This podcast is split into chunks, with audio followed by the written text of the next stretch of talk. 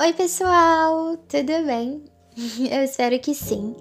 Aqui é a Rebeca do Soma Org e o episódio de hoje é Somando com Maio Laranja. Talvez você já tenha ouvido ou visto algo a respeito, mas eu tô aqui usando esse espaço para tentar te informar um pouquinho mais.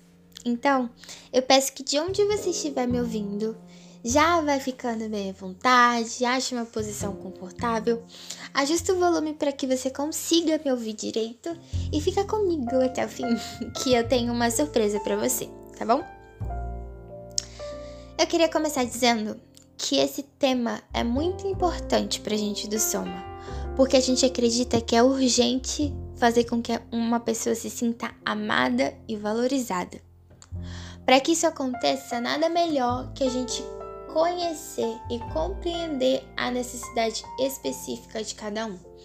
E essa campanha nos dá possibilidade para isso. O que é o Maio Laranja? Esse é o mês de luta contra o abuso e exploração sexual de crianças e adolescentes.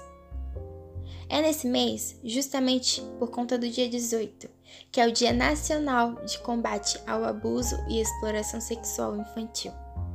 Acontece que nessa data do dia 18, mas em 1973, aconteceu aqui no Espírito Santo o caso Araceli, onde a menina Araceli Cabreira Crespo, na saída da sua escola, foi sequestrada. Ela foi encontrada dias depois, num matagal, jogada, perto do hospital infantil na Praia do Canto. E ela estava totalmente desfigurada, com marcas no seu corpo e já morta. O caso da Araceli chocou muitas pessoas porque os seus principais suspeitos, Paulo Lelau e Dante Michelini, foram absolvidos de todo tipo de culpa e condenação. Como o caso dela, a gente sabe que acontecem muitos outros todos os dias, em que vidas são interrompidas e que se sexualidades estão sendo tocadas. Todos esses casos podem nos chocar e nos distanciar às vezes, mas eu não quero que isso aconteça. Eu vou falar uns dados para você para te informar, mas não é para te paralisar. No Brasil, todos os anos, 500 mil crianças e adolescentes são exploradas sexualmente e a maioria delas tem até 5 anos de idade. A cada hora no Brasil, três crianças são abusadas e quatro meninas de até 13 anos são estupradas. Mais de 50% desses casos acontecem na própria residência deles. E outro fato interessante é que em 2010, mais de 36% da internet ao redor do mundo tinha acesso à pornografia infantil. 72% das pessoas que testemunharam casos de abuso ou de violência infantil não denunciaram. Esses casos resultam nisso muitas vezes, num choque, num paralisamento, num distanciamento, mas a gente pode fazer algo diante disso. E eu queria conversar agora com vocês a respeito do que é o abuso, o que é a exploração, para que a gente fique informado. Começando por abuso, ele é um ato criminoso e não está ligado apenas a ato físico. O abuso muitas vezes é disfarçado de afeto, sabe? Como forma de ganhar a confiança da criança. E ele consiste também no assédio, que é o comportamento de caráter sexual que constrange ou perturba alguém. É de forma verbal, por telefonemas ou conversas de cunho sexual com o objetivo de despertar o interesse no menor ou chocá-lo. É também o exibicionismo, mostrando órgãos sexuais ou praticando a masturbação na frente da criança ou do adolescente. Pode ser também o voyeurismo, que é a prática de observar fixamente atos ou órgãos de outra pessoa quando essa não deseja ser vista. Por fim, também é o aliciamento dos menores, usando a internet com o objetivo de obter benefício sexual. E aqui eu tô querendo dizer da pornografia infantil. Alguns sinais podem ser demonstrados por uma criança ou por uma adolescente que sofreu abuso. Não são sinais que sempre vão ser apresentados, mas que podem nos alarmar de que alguma coisa aconteceu. E esses são a mudança de comportamento no humor, um retraimento, uma vergonha excessiva, um medo, uma agressividade, mudança no sono ou na aparência.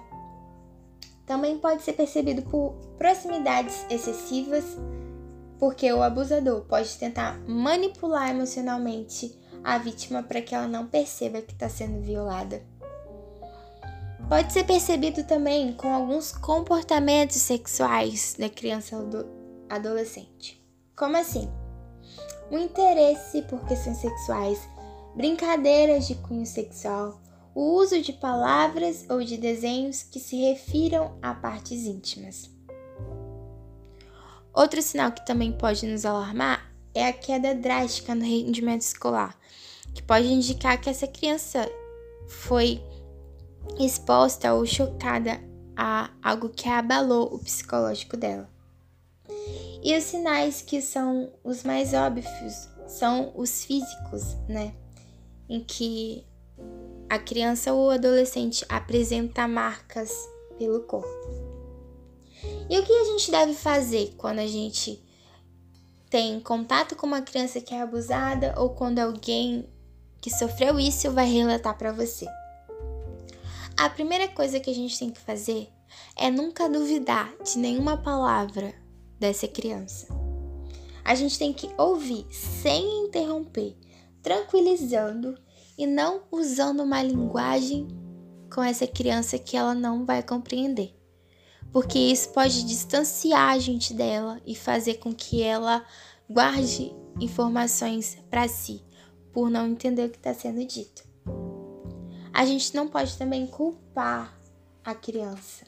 Não perguntar detalhes que ela não queira falar, mantendo a criança em segurança e não fazendo com que ela repita incansavelmente o que ela passou, que pode trazer ainda mais constrangimento e traumatizar essa vida.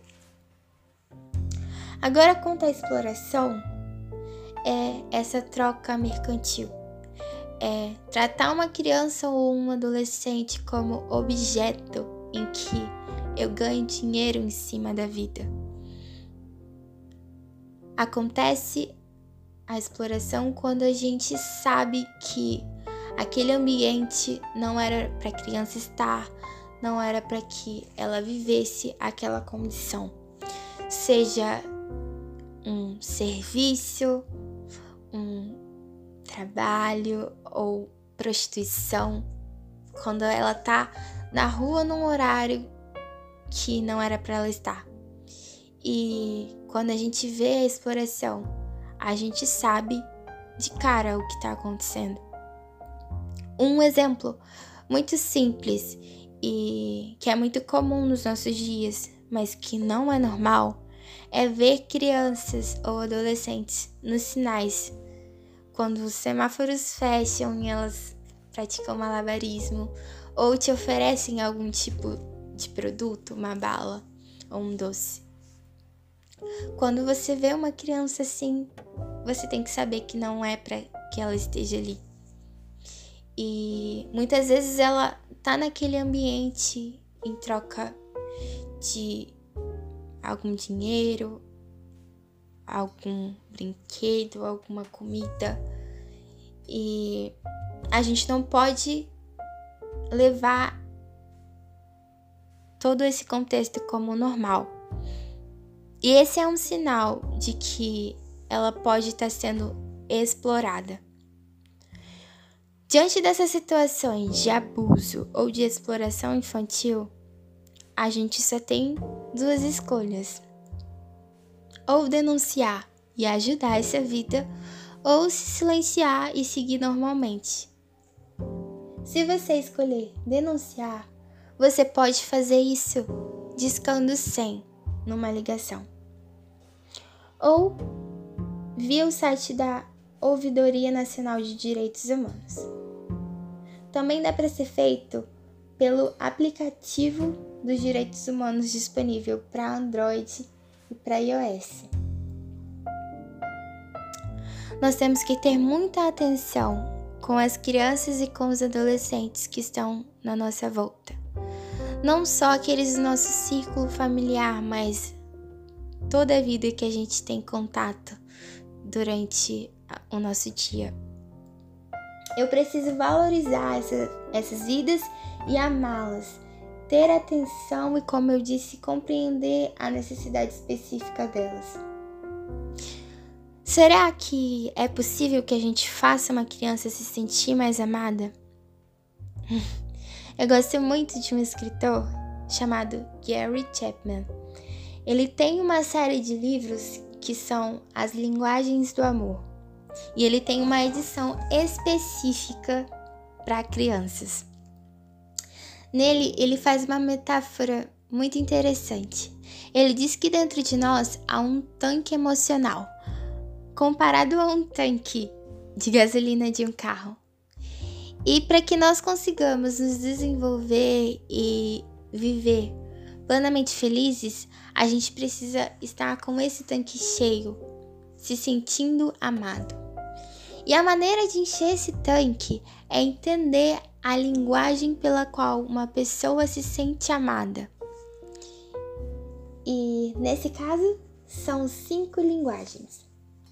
A primeira é o toque físico, através de abraços, beijos ou cafunés que você dá nessa criança.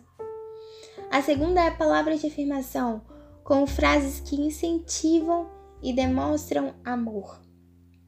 A terceira é tempo de qualidade, quando você dedica uma atenção para a criança, tendo contato visual e passando tempo brincando com ela.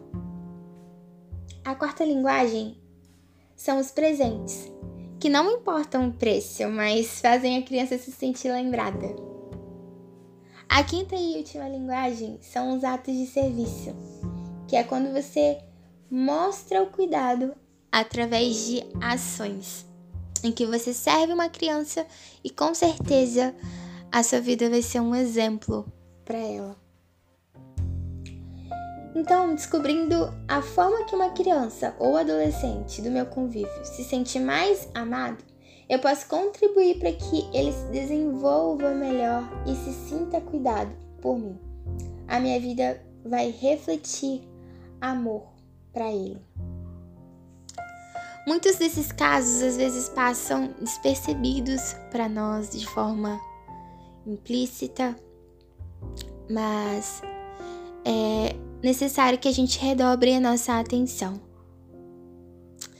Exemplo disso é que eu já sofri abuso na minha infância. Talvez você me conheça você nunca imaginou isso ou eu nunca demonstrei. Mas por volta dos meus 11 anos, a minha sexualidade foi tocada por uma pessoa do meu ciclo familiar. Isso veio como forma de afeto para mim no início e na verdade, muitas dessas situações eu não lembro direito, porque é como se o meu cérebro tivesse bloqueado essas imagens. Essa pessoa me coagiu a não contar para os meus pais e isso fez com que eu crescesse me sentindo suja, me sentindo culpada e me sentindo incompreendida. Isso fez com que eu desenvolvesse uma autocondenação muito forte, uma rejeição por mim mesma. Fez com que eu tivesse dificuldade em confiar em algumas pessoas nas que eu confiava, eu era totalmente dependente emocionalmente. Eu queria que as pessoas não errassem comigo, e se elas errassem, isso me causava ainda mais dor. Eu não conseguia pedir ajuda e isso me levou a um lugar de tanta escuridão em que eu tinha pensamentos de morte e não conseguia sair dali. Essa foi uma fase muito difícil da minha vida, mas quando eu não conseguia me reerguer, eu não conseguia me ajudar e me salvar, eu conheci alguém que pôde. Essa pessoa foi Jesus. Ele me tirou de onde eu estava. Ele me amou e ele me viu, me aceitou como eu era e cuidou de mim. E foi esse amor e esse cuidado que transformaram a minha vida e que fizeram com que eu superasse essa dor. O que Cristo quer de mim hoje é que o amor que ele teve comigo seja refletido para outras pessoas, porque é urgente elas serem amadas. Então, eu queria que você tivesse a convicção disso, que a sua vida pode se impulsionar com que outras pessoas se sintam mais amadas e verdadeiramente cuidadas. Porque o mundo necessita de um pouco mais de amor. A surpresa que eu preparei para você foi algo que eu escrevi. E eu espero que você goste. Você sabia? Um dia de pipa, esconde-esconde, pular amarelinha, fazer a ponte, virar a estrelinha, brincar de princesa, espalhar pecinhas pela mesa, o nome disso é brincadeira. Seja de forma simples, ou contando até 20, correndo no pique-pega, descendo escorrega, mexendo na areia ou na terra, na ciranda, no balanço ou na capoeira, faz a gente se divertir, com certeza. No Gartic, o LOL, vôlei ou futebol, skate, bike ou TV, corda elástica ou bombolê, tudo isso pode ser brincadeira. Mas abuso não é. Se estão te falando besteiras, se tocam o seu corpo de forma que você não queira, se o carinho acompanha perigo, se o segredo te causa um pouco de medo, não importa a maneira, acabou a brincadeira. Esse é o alerta, e o mestre mandou você ficar em segurança. Conte tudo num telefone sem fio para alguém de confiança. E se você é adulto, não vale fazer de conta que não viu. Também não diga que a criança mentiu. Se já fomos estátuas, agora podemos nos mexer. Atenção! Mexe, mexe, mexe com as mãos. Sem hesitar a ligação. 100 é o Disque Denúncia para Abuso Infantil e Exploração. Eu espero que esse assunto tenha ficado de alguma forma mais claro para você e que você leve isso para sua vida. Lembre-se que você é absurdamente amado e que a sua vida tem valor. Muito obrigada por me ouvir até aqui. Até a próxima! Tchau!